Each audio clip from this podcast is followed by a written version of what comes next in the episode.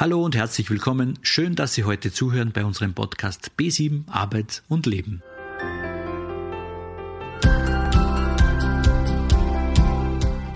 Viele Menschen leiden unter Stress und erleben dabei, wie Körper und Seele erschöpft sind. Im heutigen Interview erfahren wir, wie es ist, wenn der Dauerstress direkt in ein Burnout übergeht.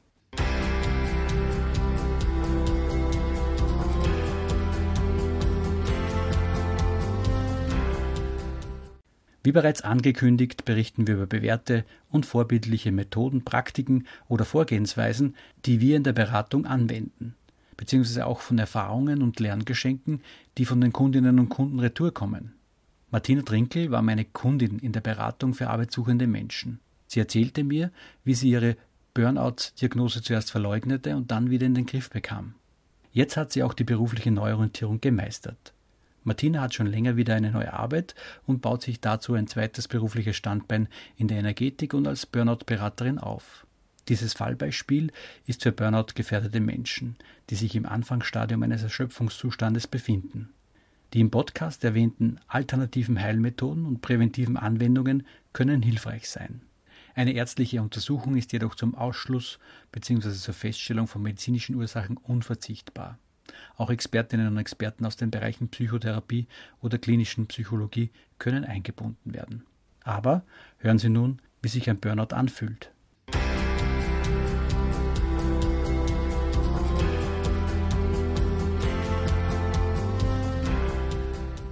Hallo Martina, schön, dass du Zeit hast, ähm, mit unserem Podcast aufzunehmen. Ja, danke, dass ich da sein darf. Liebe Martina, ich freue mich einmal erstens mal, dich wiederzusehen und zu hören. Du warst ja schon mal bei mir in der BRN-Beratung und es ist ja wirklich erfreulich. Du hast schon lang wieder einen neuen Job, der dich erfüllt. Wie geht's dir jetzt? Ja, lieber Thomas, ich wurde wieder mal richtig gelenkt vom Leben. Eigentlich suchte ich ja damals eine Unterstützung für die Erstellung meiner Homepage und so durfte ich dich kennenlernen und deine wertvollen Hinweise dass ich mich in Richtung Coaching, Beratung weiterbilde, habe ich dann gleich umgesetzt. Und somit bin ich heute diplomierte Burnout-Beraterin und diese Aufgabe erfüllt mich zutiefst. Mhm. Jetzt muss ich natürlich trotzdem nachfragen, du hast ja selber schon mal erlebt, wie schnell man ins Burnout hinübergleitet, aber du hast dich noch rechtzeitig erholt, hast du mir damals erzählt. Was waren damals die Anzeichen? Erzähl uns mal. Ja, ich war damals ein Weltmeister im Leugnen. Meine Symptome habe ich natürlich rein körperlicher Natur bewertet. Das war schon morgens, äh, als ich aus der Türschnalle griff und zur Arbeit ging, habe ich plötzlich ganz zittrige Hände gekriegt, unerklärliche Schweißausbrüche, Herzrasen, enge Gefühle in der Brust, äh, dass ich oft dachte oder vielmehr Angst gehabt habe, dass ich gleich ohnmächtig wäre. Ich habe das Ganze damals sehr gut mit Sport kompensieren können. Aber auch das war an zu viel, genauso wie die grenzenlose Überforderung in meiner damaligen Arbeit. Sämtliche Ärzte, die ich damals abklapperte, die haben mir bestätigt, dass ich in bester körperlicher Verfassung wäre. Und dann kam der Hinweis, Körper und Psyche sind eng miteinander verbunden. So, schauen wir also nach der Psyche. Ich wollte damals natürlich nicht wahrhaben, was ich da hörte. Ich war sogar empört darüber, ich, weil ich bin doch nicht verrückt. Und so haben halt die, die Dinge ihren Lauf genommen. Worauf ich aber heute noch stolz bin, ist, dass ich rein mit mentaler und energetischer Arbeit die körperlichen Reaktionen wieder in den Griff bekommen habe. Und deshalb bin ich heute auch eine leidenschaftliche Energetikerin geworden und weiß, wie wichtig es ist, die Ursache für solche Auslöser immer viel tiefer zu suchen, also praktisch dem Kern der Ursache auf den Grund zu gehen. Mhm. Und aus heutiger Sicht und Erfahrung weiß ich, dass alles Themen sind, die bereits aus der Kindheit herrühren. Mhm. Okay. Also ein bisschen psychoanalytisch, mhm. sehr spannend. Wie merkt man eigentlich, äh, dass man ein Burnout hat? Üblicherweise schleicht sich der Zustand der Erschöpfung unbemerkt ins Leben. Die Betroffenen, die leisten sehr viel und gern, engagieren sich, wollen sich und anderen zeigen, was in ihnen steckt. Also wollen sich immer beweisen, wissen nicht, wer es sonst machen sollte. Die Menschen haben oft sehr hohe Ansprüche an sich selbst. Die eigene Messlatte hängt sehr hoch, aber das fällt ihnen natürlich selbst gar nicht so richtig auf. Sie wollen nur perfekt sein, effizient und möglichst nicht sich selbst, sondern allen anderen es recht machen, bis sich der Betroffene dann völlig ausgebrannt, leer und kraftlos fühlt. Während die Leistungsfähigkeit abnimmt, nehmen die emotionale Erschöpfung, diverse Ängste, Antriebslosigkeit, verstärkte Reizbarkeit und dergleichen nehmen dann immer mehr zu. Mhm. Mhm. Gibt es da einen Test oder Stufen? Wie verläuft eigentlich Burnout? Gibt es da so ein Phasenmodell?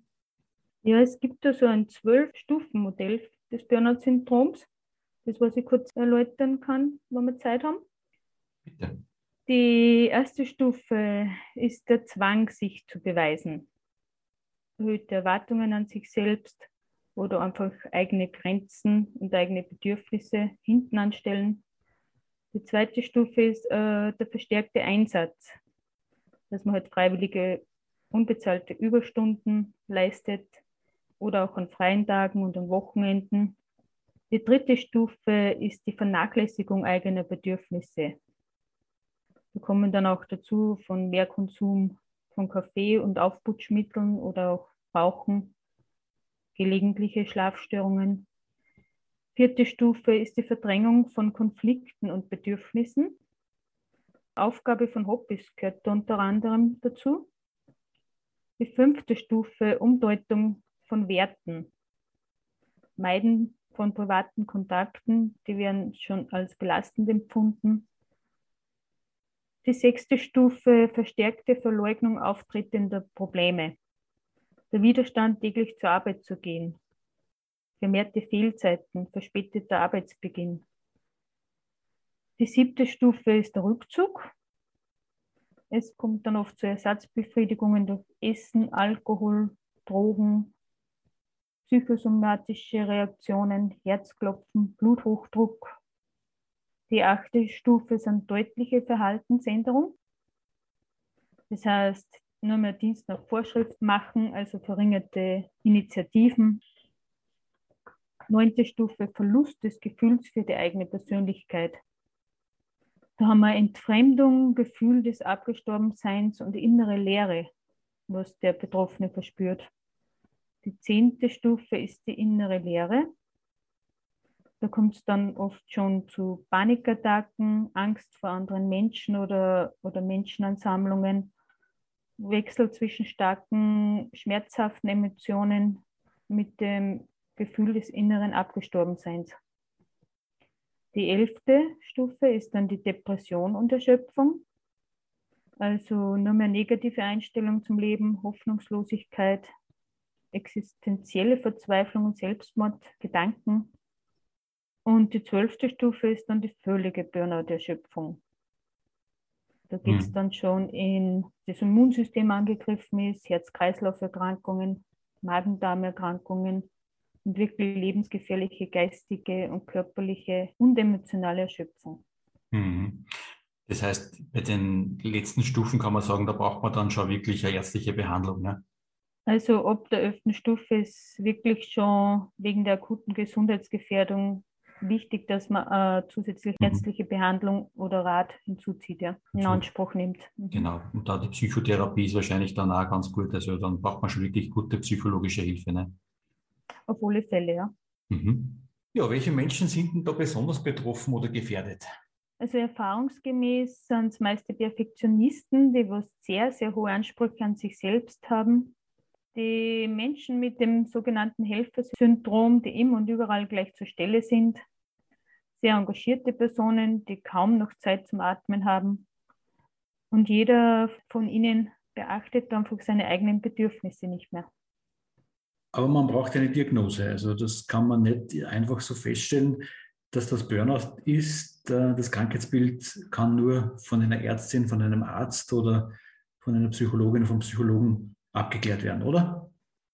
Ja, also es ist auf jeden Fall ratsam, dass man vorerst einmal einen Arzt aufsucht, vor allem wenn es bereits um körperliche Symptome geht und in Begleitung würde ich eine Beratung oder einen Psychologen hinzuziehen. Hm. Wenn es aber dann schon zu spät ist, welche Therapiemöglichkeit gibt es? Ja, also meiner Meinung nach gibt es unendlich viele Möglichkeiten, Zugänge, dass man wieder in die Balance kommt. Ich kann meinen Wissensschatz und einige unterstützende Tools in der Energetik anbieten, damit man Körper und Geist wieder zur Ruhe und Entspannung führt, was in erster Linie extrem wichtig ist. Mhm. Bei mir war es damals die Kinesiologie, Hypnose und Yoga, die mich begleitet haben auf dem Weg, aber auch Experten wie du, Lebens- und Sozialberater, Psychologen, Heilpraktiker und ärztliche Begleitung. Genau. Und jetzt wollen wir natürlich zum Schluss nicht nur die Pathogenese betrachten, also das Krankheitsbild, dass wir das quasi äh, therapieren, sondern auch die Salutogenese. Und da kommst jetzt du ins Spiel. Wie kann ich Burnout präventiv begegnen? Wie kann ich vorbeugen? Also meine Ansätze sind energetische Hilfestellungen, um Körper, Geist und Seele wieder ins Gleichgewicht zu bringen. Äh, mit Hilfe des Atems wieder ins Fühlen und Spüren zu kommen, die innere Kindarbeit, um alten eingeprägten Glaubenssätzen auf die Schliche zu kommen, Bewegung in der Natur, um Vitamin D zu danken. Ernährung ist auch ein wichtiger Aspekt und dass man sich immer wieder Auszeiten vom Alltag nimmt. Und wenn es nur zehn Minuten täglich sind, ist schon sehr viel wert. Hm. Und welche Tipps kannst du unseren Hörerinnen und Hörern noch mitgeben? Ja, liebe Hörerinnen und Hörer, bitte scheut euch nicht davor, Hilfe anzunehmen. Gerade in der heutigen, schnelllebigen Zeit sind wir alle sehr gefordert und es ist keine Schande, um Unterstützung zu suchen, egal vor welcher Herausforderung ihr steht. Oft braucht es nur jemanden, der einen versteht. Wir sitzen doch alle im selben Boot und streben nach Liebe, angenommen fühlen und ankommen. Schlusssatz. Ja, liebe Martina, vielen Dank fürs Gespräch. Danke, Herr Thomas.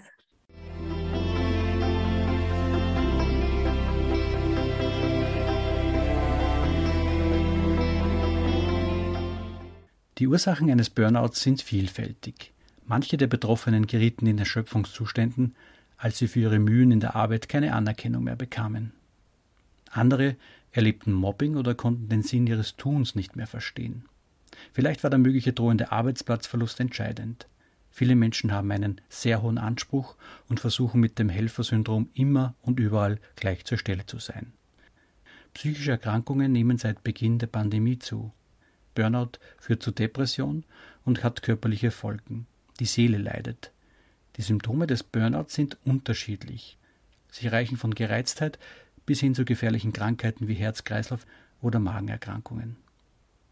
Unser heutiger Interviewgast hatte bereits mittelschwere Symptome. Nach Abklärung des Krankheitsbildes durch den Arzt aktivierte sie wieder ihre Selbstheilungskräfte und gewann das Selbstvertrauen zurück. Mit mentaler und energetischer Arbeit bekam sie ihre körperlichen Reaktionen wieder in den Griff.